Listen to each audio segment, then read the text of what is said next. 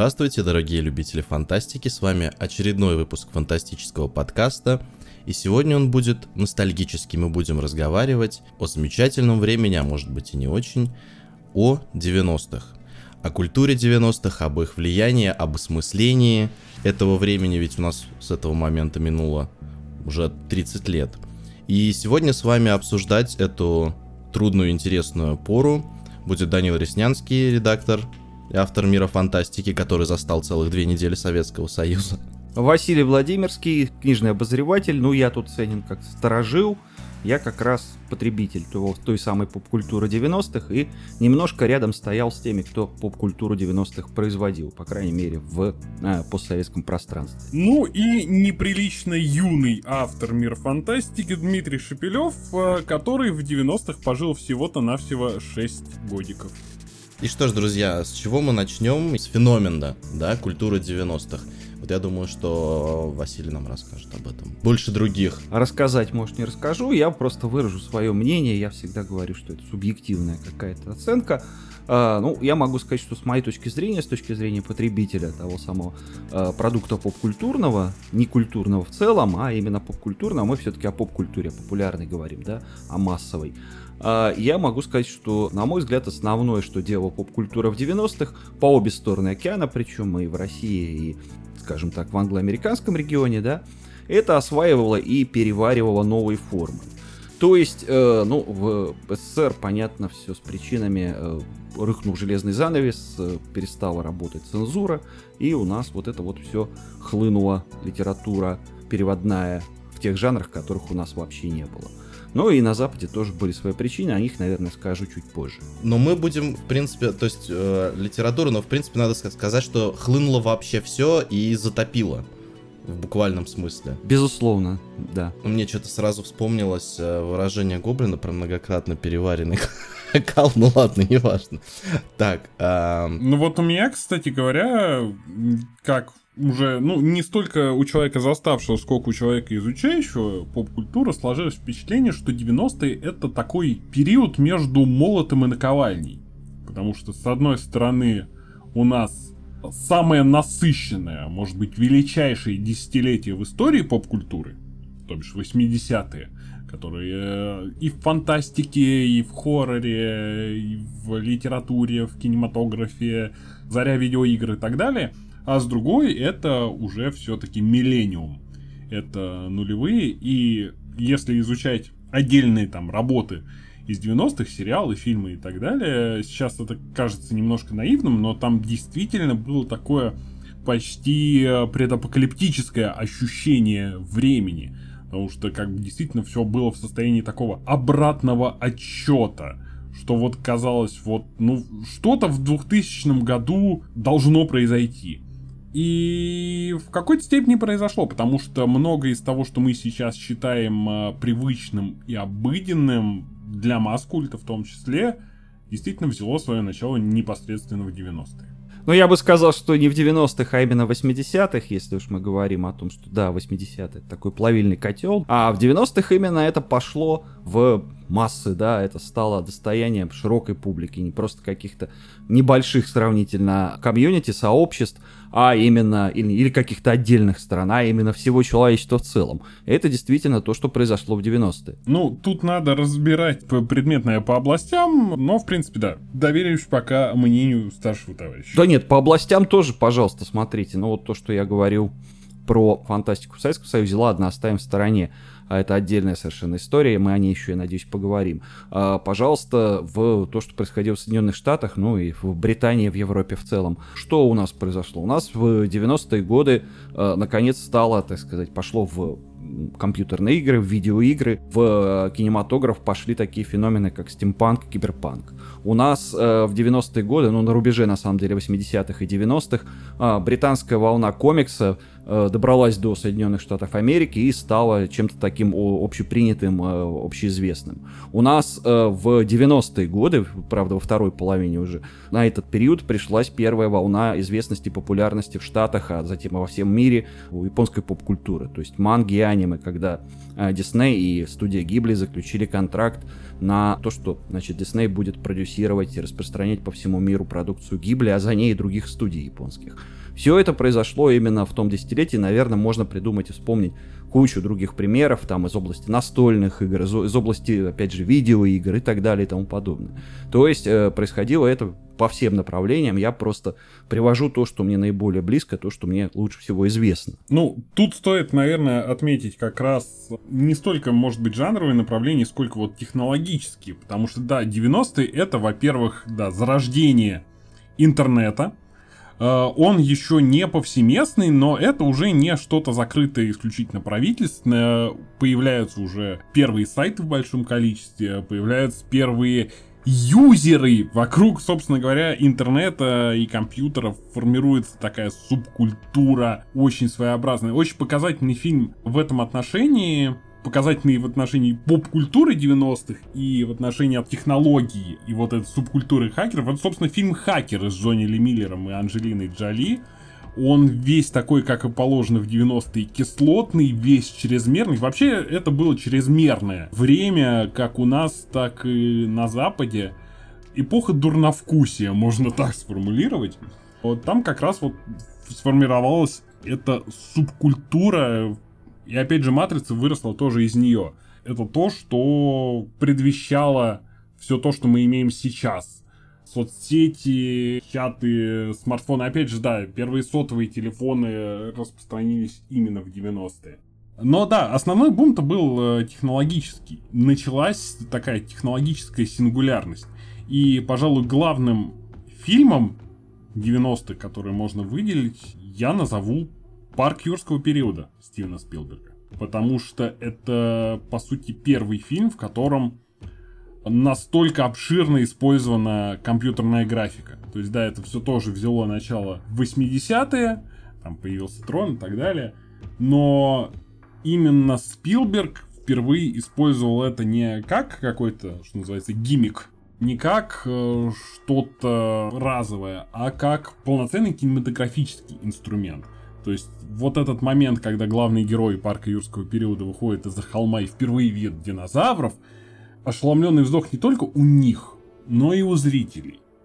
И он в этом плане, конечно, перевернул кинематограф. Он показал, что это можно делать на высоком уровне, не кринжово, за более-менее разумные деньги, и в масштабе, да, целого фильма, что это не одна там сцена, где как в юном Шерлоке Холмсе выскакивает вот этот человек из витража, буквально вот на несколько минут, а что действительно у вас могут вышагивать по экрану какие-то совершенно нереализуемые с точки зрения там, аниматроники создания. Ну, я бы сказал, что, конечно, дело скорее не в том, что наконец появились возможности использовать дорогостоящие вот эти вот э, видеоэффекты компьютерные, да, а в том, что как раз э, себестоимость этих компьютерных эффектов начала с, стремительно снижаться. То есть э, не один Стивен Спилберг, у которого все-таки были э, неплохие бюджеты даже по нынешним временам, а любой э, обычный рядовой режиссер мог использовать какие-то видеоэффекты, какую-то компьютерную графику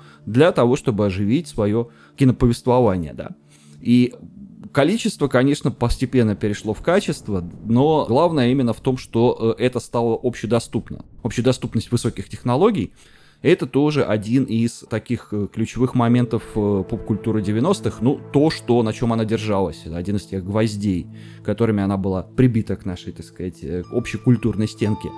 И, ну, вероятно, это такой импульс, который получил развитие уже в нулевых – но началось это именно тогда. Ну, тут на самом деле я бы поспорил э, с то, что любой лох мог уже сразу взяться в какие-то разумные бюджеты, ну, там, условно, какое-нибудь полунезависимое кино могло себе это позволить. Нет, как раз тут показательный пример, когда за это взялись крупные компании, крупные студии. Оно было возможно, но оно еще было не освоено. Это было такое непаханное поле, поэтому в 90-е, как раз вот вторая половина, примерно 96-й год, понесся целый поток фильмов, в которых графика варьируется от неустаревшей до сих пор до вырвиглазной, но главное, что она была, по сути, центральным аттракционом. То есть, э, буквально на днях исполнилось 25 лет такой кинокартине, как «Спаун», с экранизацией хитового комикса Тода Макфарлейна вещь абсолютно девяностническая, насколько это можно. Потому что сам Спаун приобрел свою дикую популярность за счет того, что в 90-е начисто атрофировались все конечности у Марвел и у DC по там ряду причин, но действительно 90-е это самое темное время вообще в истории большой двойки американских комиксов. Так вот, Спаун, который стал, по сути, первым таким успешным, как бы независимым комиксом, который продавался действительно не то что на равных с людьми X, а который затыкал их по тиражам просто за пояс несколько раз, подтирался им. Он тут же попал в поле зрения голливудских продюсеров, которые решили за счет него как раз таки отработать весь свой инструментарий имеющийся. И поэтому в качестве режиссеров они взяли не привычных постановщиков, как это обычно делается, что там снимешь фильм поменьше, получишь бюджет побольше, построишь карьеру. Нет, они взяли непосредственно мастеров из Industrial Light and Magic, которые в том числе принимали участие в создании того самого парка юрского периода, и доверили всю работу им трем мастерам по спецэффектам, трем художникам. Лишь имя одного из них попало, правда, на постер. Это несчастный Марк э, Дипе, японо-канадец, насколько я помню, которого, правда, на этом кинокарьера практически схлопнулась. Потому что не может чисто художник по спецэффектам вытащить на себе весь фильм. И Спауна тогда не пнул только ленивый из критиков, потому что это вот действительно фестиваль вырвиглазнейшей компьютерной графики, который там не просто много, а слишком много, и она продержалась вот год, потому что все набрало ускорение, все становилось только лучше. Трудно поверить, что с несчастного спауна, на которого вбухали кучу бабла, и матрицу братьев ныне сестер Вачовски разделяет всего два года. Но вот как раз это был лишь один из тех многих фильмов, которые пытались выехать уже тогда на спецэффектах и с треском провалились. А это был не единственный такой фильм. На самом деле критики э, разносили и Годзиллу Роланда Эмериха. Ну, кстати, Спаун-то, в принципе, не провалился, я тебя, прости, перебью. Он э, собрал, э, у него был, конечно, дикий бюджет, там по тем временам 45 миллионов долларов, это было очень много. Но он собрал в районе 90 и, в принципе, ну так, более-менее, по идее, окупился вполне себе. Нет, ни черта подобного, потому что, как считается, если кто-то вдруг не знал, для того, чтобы выйти в ноль... Нужно собрать два бюджета? Нужно собрать два бюджета минимум, потому что половину забирают кинотеатры, плюс еще маркетинговая компания, которую, как правило, в производственный бюджет не включают. Соответственно, 90 миллионов при бюджете в 45 это вот ты получаешь веточку. Ты не сборы получаешь, а веточку. Без листиков.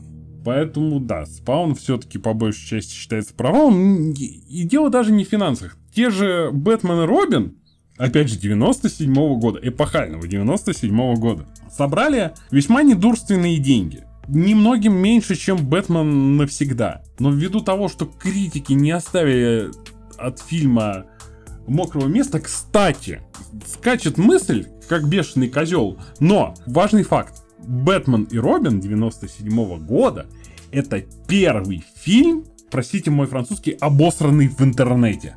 Это первый фильм, на который полилась обширная критика у только зарождающегося киносообщества в интернете, на сайтах. Его ругали на форумах и уже тогда, то есть и уже какие-то первые... Rotten Tomatoes появился только для того, чтобы сагрегировать ужасные рейтинги Бэтмена. Практически. Робина, Пр- да. Ладно, это шутка. Но, но недалека от истины. Так что да, вот одно из, э, опять же, тех явлений, которые привычны нам сейчас, ревью-бомбинг, если угодно, э, тоже берет свое начало еще в 90-е.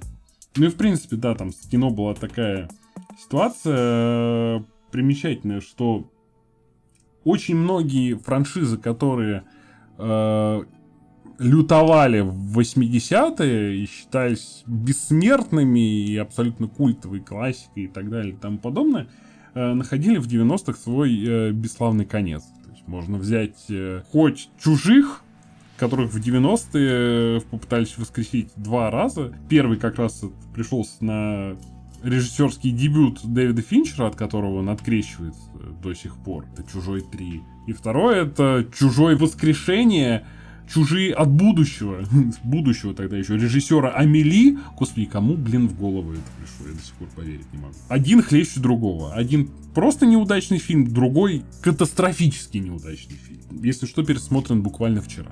Робокоп, который худо-бедно выдержал сиквел, который тоже рождался в адских муках, в третьей части слился окончательно. Все культовые хоррор-франшизы 80-х, будь то Хэллоуин, будь то Пятница 13, будь то Кошмар на улице Вязов, в 90-е доживали свои последние дни и уходили на покой совершенно бесславно. Чтобы появиться потом в виде очень страшного кино. Да, но, кстати, кстати, кстати говоря, Крик. Крик тоже порождение 90-х и порождение этого кризиса жанра, потому что Крик был ответом на то, что все задолбало, все одно и то же. Господи, хватит уже, пожалуйста, давайте мы вас выставим. Сказал Уэс Крейвен, который сам же и снял когда-то «Кошмар на Кстати, до Крика еще весьма неплохую постмодернистскую седьмую часть. В принципе, очень многие э, старые мастера начали... Ну, нет, большинство старичков, конечно, ложанули в 2000-е, но первые осечки пошли уже тогда. Зато появилось множество новых имен. Например, вышеупомянутый Дэвид Финчер, который в 90-е снял, э, пожалуй, лучшие свои работы. Ну, все свое лучшее. Да, все свое лучшее. Здесь я вынужден, наверное, вернуть с небес на землю и сказать, что вот эти вот все Финчеры и прочие, те, кто снимали в 90-е Спаун и так далее, то, что нам сейчас известно, нам это в 90-е было мало интересно, мало известно. Да, э, отечественный кинопрокат тогда практически умер. А вот остались какие-то немногочисленные кинотеатры, куда в основном основном ходили люди профессионально э, заинтересованные в кино или подсевшие, так сказать, на иглу кинопроката, а мы смотрели телевизор, мы смотрели Тихий Дон, Дом Сергея Шолохова, мы смотрели там. Ну, в начале 90-х еще и жили видеосалоны на самом деле, даже я застал их, но там мы э, смотрели Были старье. видеосалоны, да, да, да, да. То есть для нас э, фильмы 80-х, по большому счету, до отечественной публики в своей массе дошли уже в 90-е, причем такие уже относительно глубокие. То есть, конечно, там, э, условно, там, Робокоп, там, первый Терминатор и прочее. Очень многие люди посмотрели второго Терминатора раньше, чем первого. Ну, просто потому, что он был доступнее. Да, не только Робокоп и прочее, и Филини, и Антониони, они все дошли в... Их классика дошла в конце 80-х, в начале 90-х, именно благодаря вот этим замечательным нашим видеосалонам. Потом, в общем 80-е видеосалоны прекратились. Наши 90-е это по сути их 80-е. Все это у нас очень, да, с большим опозданием дошло. Ну, с играми же то же самое можно сказать. Вот я точно прекрасно помню, что и у меня была приставка, даже не консоль, именно приставка Дэнди. И мне ее отец купил году в 96-м или 95-м, когда на самом деле уже потихоньку начала сворачиваться. Так вот, это по сути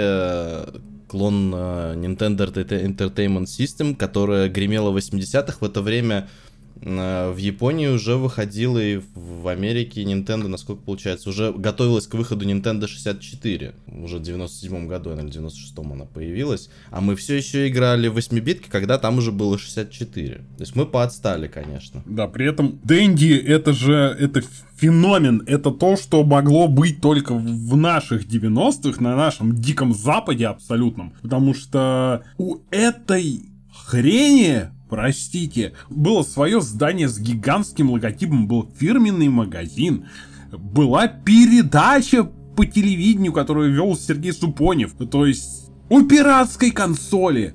Именно поэтому с нами Nintendo разругались до такой степени, что они очень долго не хотели приходить на наш рынок. Вполне себе оправданно. Но, с другой стороны, э, я могу сказать, что все вот эти вот э, договоренности международные, они были подписаны только в конце 90-х по авторским правам.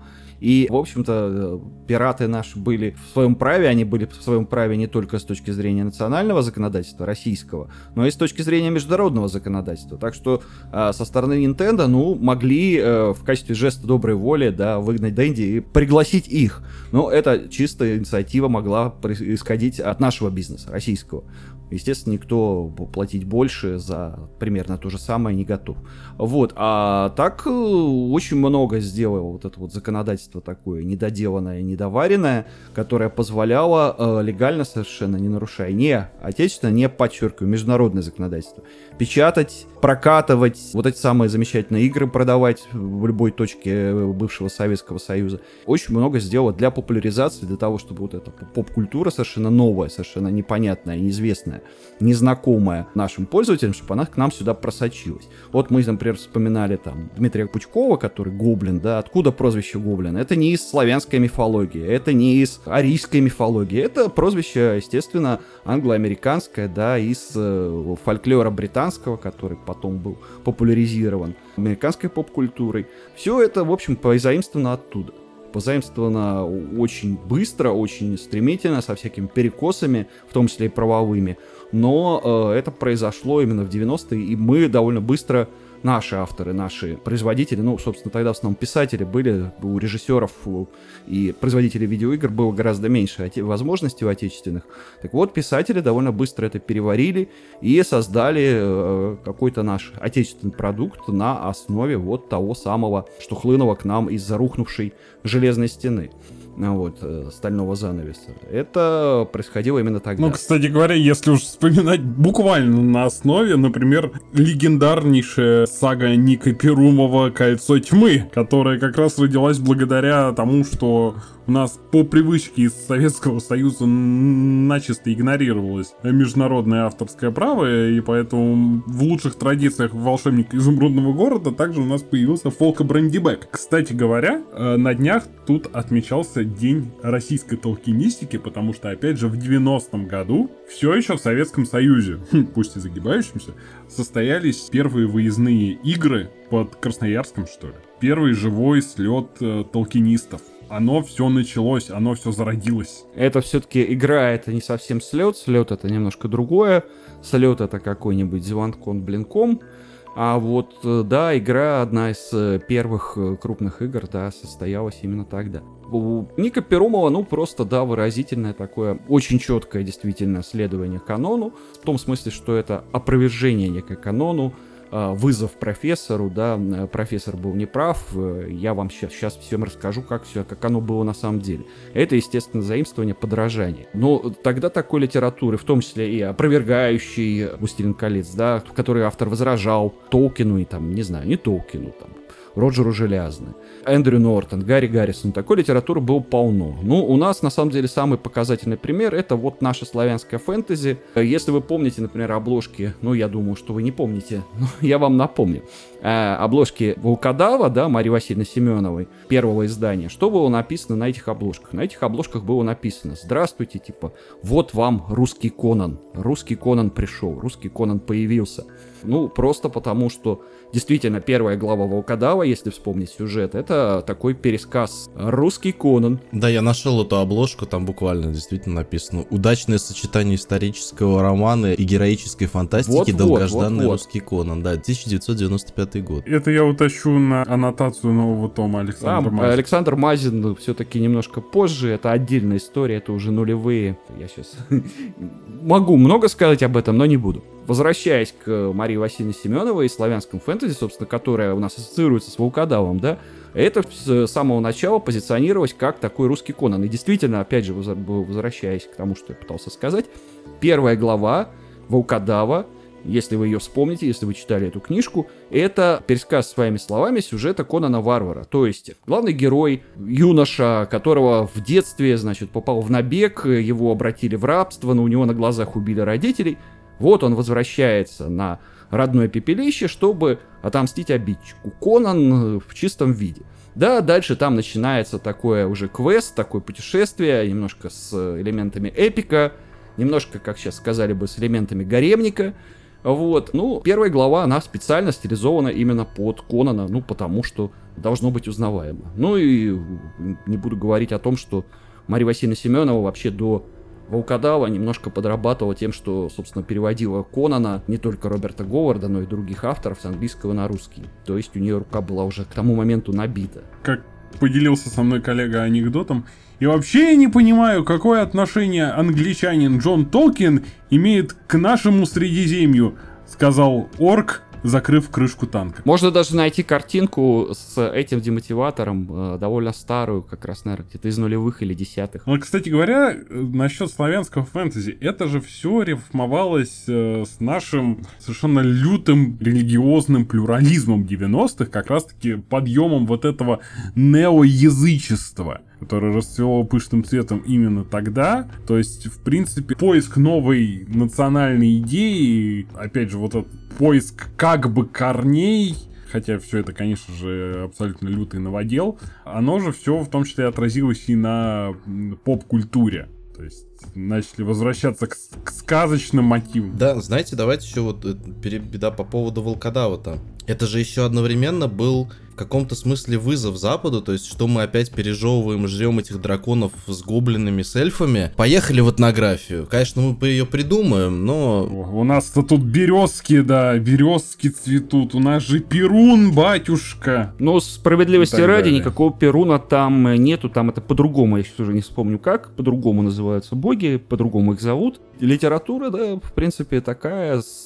попыткой, э, ну как, даже, наверное, не вызов западному фэн фэнтези, а такая попытка удовлетворить э, запрос читателя, который к середине 90-х уже вполне сформировался, на такое наше настоящее. Вот давайте то же самое, но с фиолетовыми пуговицами. Сделаем э, фэнтези, в котором все развивается по канону, по сюжетной формуле, да. Фэнтези, которую мы вот буквально только что познали в конце 80-х, в начале 90-х. Но главных героев зовут Артамир, Велигор, э, Святогор и так далее. То есть они носят такие славянские или псевдославянские. Махноглаз. Да, пожалуйста.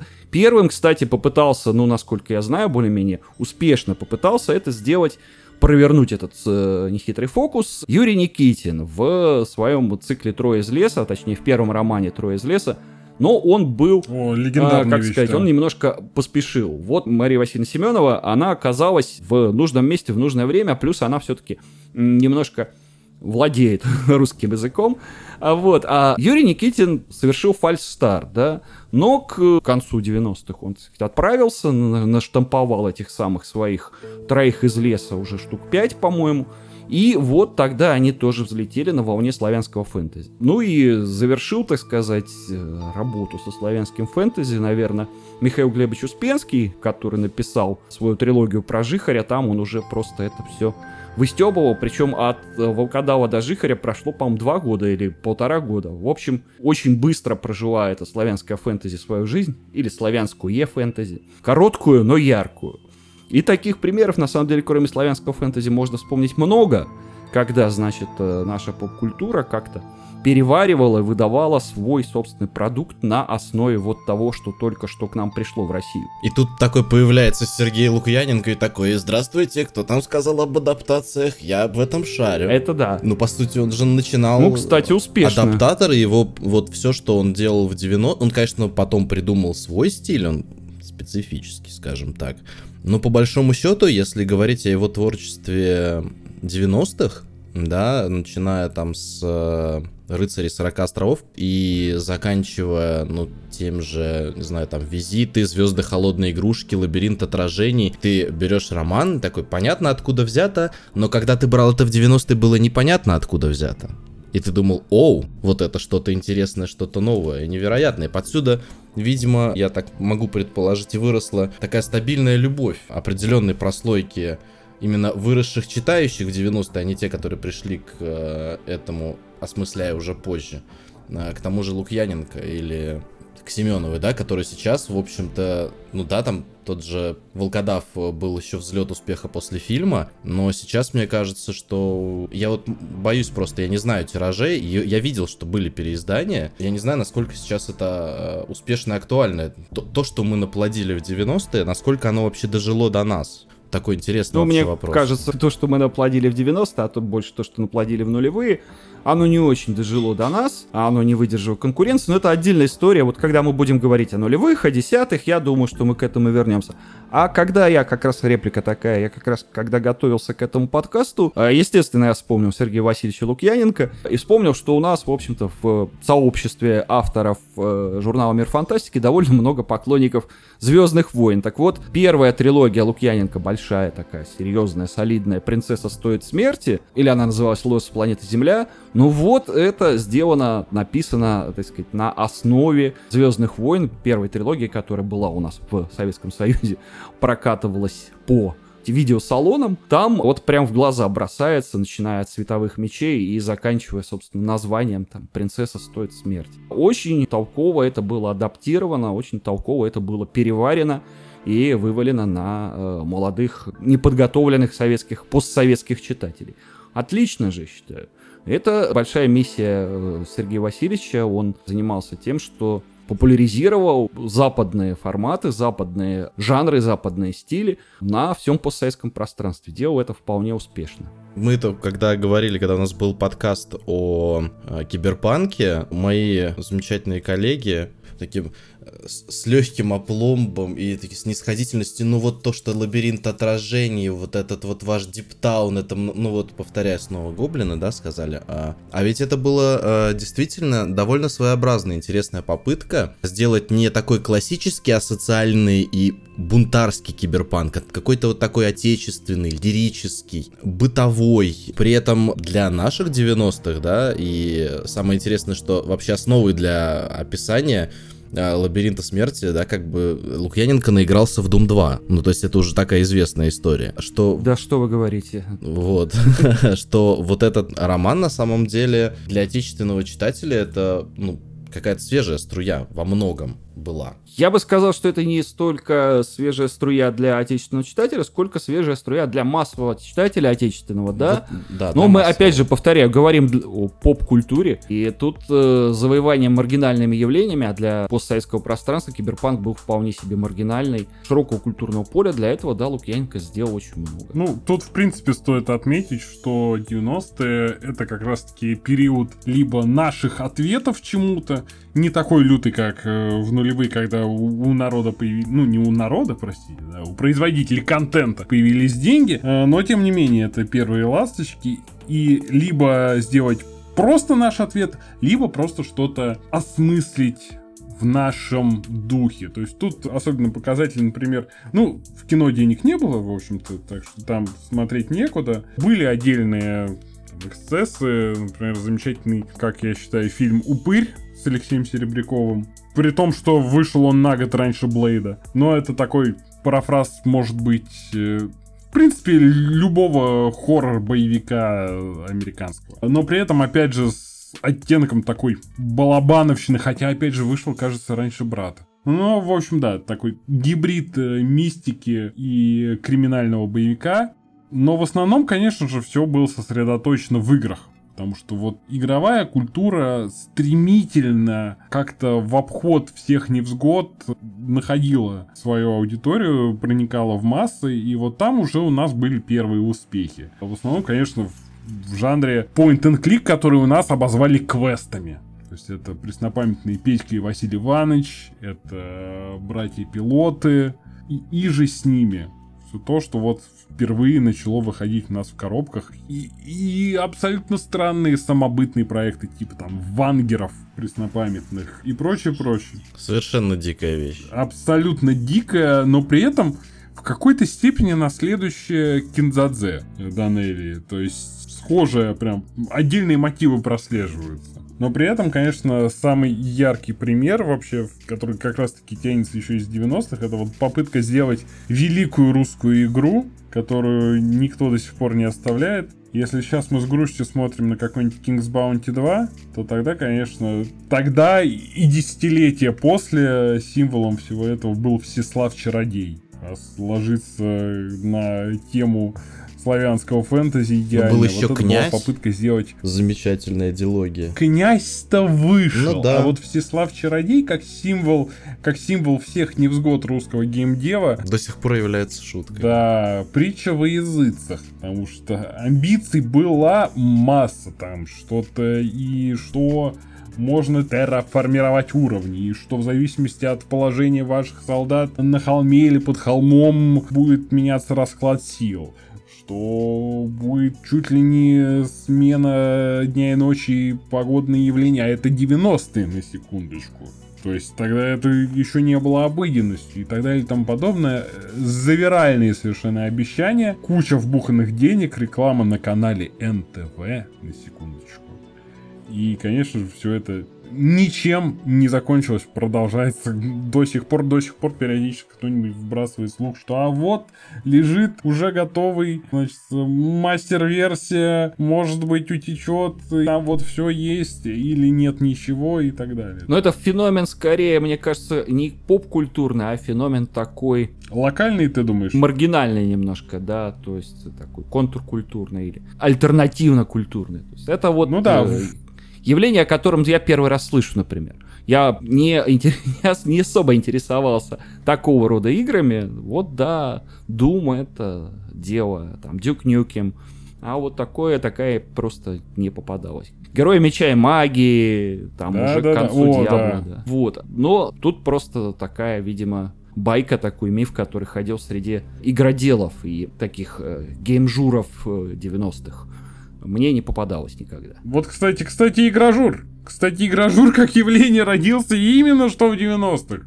Причем в самых-самых лютых. И о том, как он проходил свое становление, как все это выглядело. Как появлялись первые журналы, да. Это как вообще отдельная история. Да, первые статьи я обсуждал это с Евгением Исуповым, как раз с одним из основателей игромании. Он рассказывал, что происходило следующим образом. Находили чувака, который умел играть в игры. Он садился за телек и просто его писали на кассету.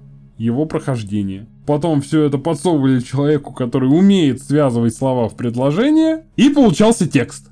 Все. Потому что часто одно с другим как-то вот не срасталось. Потому что пишущие люди не умели играть, играющие люди не умели писать. Так что все это вот потихоньку, полигоньку потом находились, уже взращивали журналистов среди геймеров, потому что это было как-то легче, чем научить профессионального журналиста играть. Ну и все это было, да, сначала на чистом энтузиазме, а потом как-то вот... Ну, ладно, деньги туда хлынули все-таки уже в нулевые, когда появились, соответственно, рекламодатели, но да, вот в своем чистом, нефильтрованном виде Гражур родился в 90-е. На самом деле, то, о чем мы сейчас говорили, вот это рождение Гражура, я же наблюдал, так сказать, с близкого расстояния этот сам еще не вылупившийся Гражур, и э, о компьютерных играх тогда писали немножко другие люди, и в других изданиях, еще до того, как появились специализированные э, эти самые вот журналы, посвященные играм компьютерным, видеоиграм в широком смысле, да, я могу, например, сказать, что вот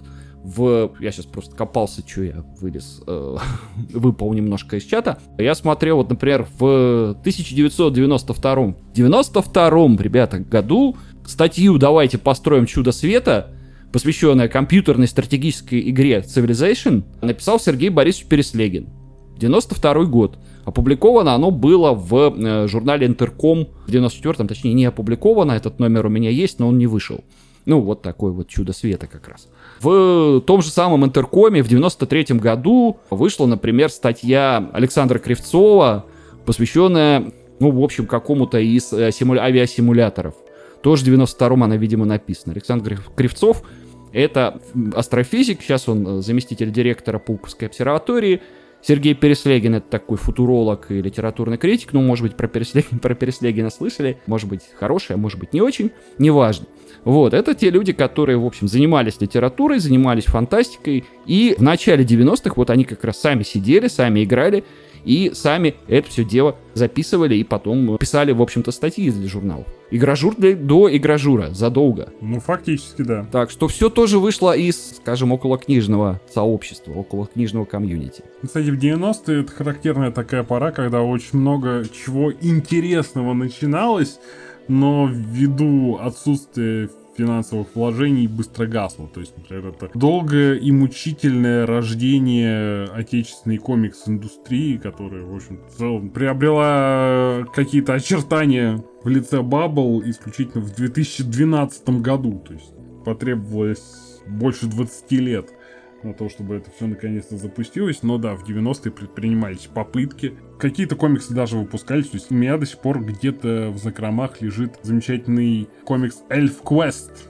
сага о лесных всадниках, издательство Махаон. Кстати, не знаю, когда загнулось. А оно не загнулось, оно сейчас часть азбуки. А, ну да, да. Оно чувствует лучше всех нас себя. Ну, это, это, это радостно, это отрадно, но вот я помню именно, что их логотип с тех времен, когда вот издали первый том Эльф Квеста доблестно, и как-то прекратилось. И много-много с чем так происходило, в том числе и с какими-то русскими комиксами. Я помню очень яркий пример, это комикс про русского Мишку, такой э, детско ориентированный, конечно, без, без какой-либо жести, хотя жесть тоже была. Была масса всяких комиксов, опять же, в жанре славянского фэнтези. Выходили антологии комиксов разной степени упортости. Мне Артем Габрилянов как-то рассказывал, что какие-то авантюристы буквально выпускали спираченные откуда-то комиксы не то Marvel, не то DC, полностью меняя в них текст.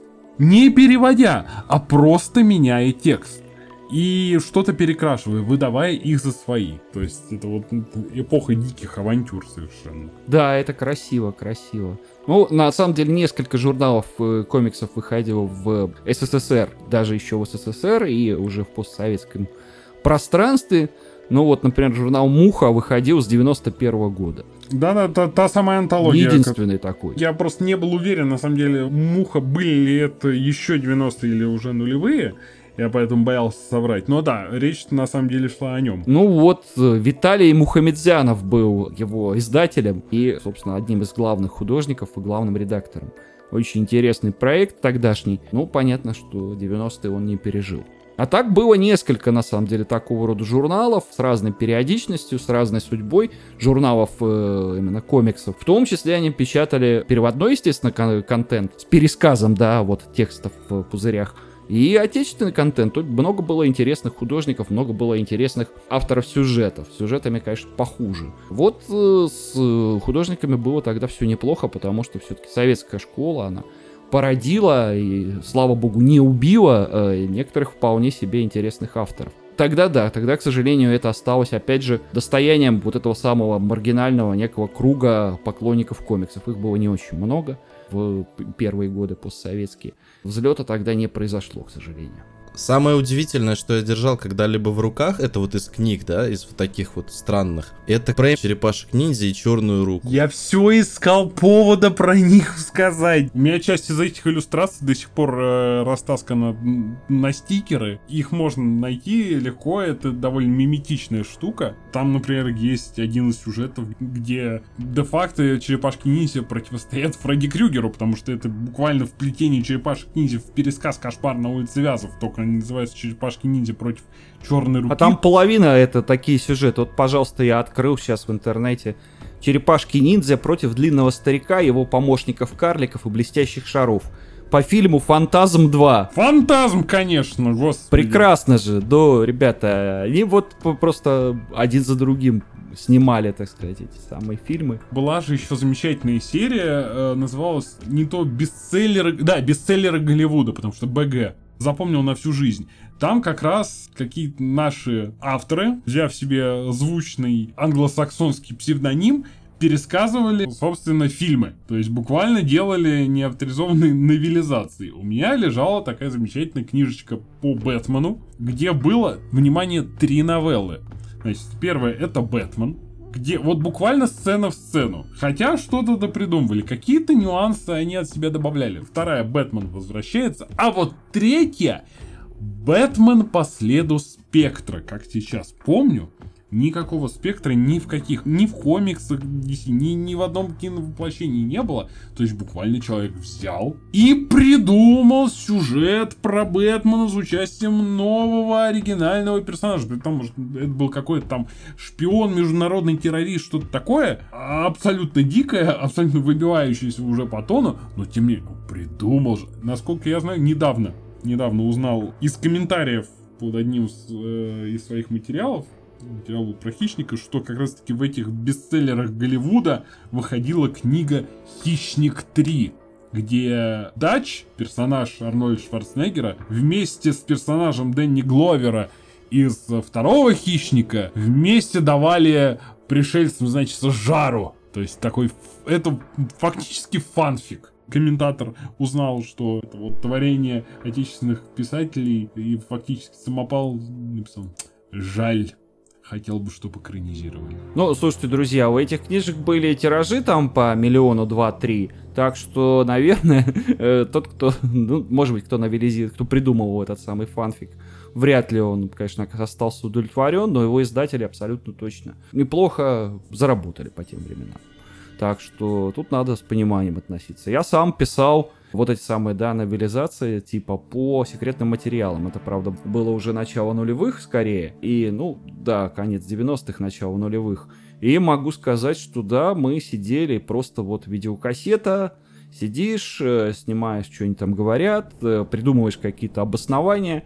Обоснование обычно было придумывать, особенно психологически, очень сложно, потому что герои, персонажи секретных материалов, они действуют, в общем, довольно часто логично, они действуют с нарушением всех протоколов ФБР, которым, по идее, должны следовать. Непонятно, зачем они вот тут я пойду один в ту сторону. Ну, понятно, что это такая киношная условность. В темном особняке, заброшенном, пойти в одиночку искать маньяка-убийцы, оставив своего напарника где-нибудь там курить на лестнице. Такого было много. Потом, потом, когда произошла вот эта вот самая нормализация лицензионной деятельности, когда у нас наконец начали покупать права на все, в общем, а, правообладателей легально покупать, когда нельзя стало пиратить, не попав под действие законодательства, тогда, значит, э, продолжало уже другое издательство, не то, для которого я писал, но под теми же обложками выпускать э, совершенно новые вот эти вот самые истории о Фоксе Малдере и Джейн, кажется, Скалли, не помню, как ее звали по имени. Совершенно новые истории писали, высасывали из пальца. В общем-то, не, не худшие из э, тогдашних отечественных э, писателей, прозаиков. Вот так это происходило на самом деле. Ой, какой замечательный инсайт, Василий. Прям вот, ух. Вот давненько я хотел, вот, да даже не хотел, это не было даже в списке желаний, но вот пообщаться с кем-нибудь из тех, кто творил как раз таки. Теперь можешь представляться как Василий Владимирский, автор фанфика. Мы с Крисом Картером писали секретные материалы, говорю я, обычно. Просто он об этом не подозревает, да. Ну что ж, я думаю, за сим ностальгический вечер можно потихонечку сворачивать. Очень мало мы успели сказать, конечно, очень мало. Можно было бы еще часа 4. Вот обо всем, о чем мы говорили сегодня, можно отдельно делать отдельный выпуск подкаста, отдельно поговорить о феномене пиратских переводов э, и вообще пиратский контент, который потом вообще воспитал э, культуру потребления в каком-то смысле. А, в России, с одной стороны, ее испортил, с другой стороны, о кино, о кинофантастике 90-х, о нашем кинематографе, о литературе, переводной литературе 90-х, да, и отечественной. Это можно говорить о телевизионной культуре, да, если говорить там что к нам наконец Просто я ни слова не сказал про Вавилон 5 и канал ТВ-6, который его показывал. МТ... О, боже. Я ни слова не сказал про Генри Лайна Олди, извините, человека, то есть авторов тоже из 90-х, кучу других. Ну, потому что, да, нельзя объять необъятное. Пишите нам, о чем мы не сказали, и мы поговорим об этом, возможно, в следующий раз. Мы с вами будем прощаться. Меня зовут Данил Реснянский. Меня зовут Дмитрий Шепелев. Василий Владимирский, старичок. До новых встреч, друзья. Услышимся. Мир фантастики.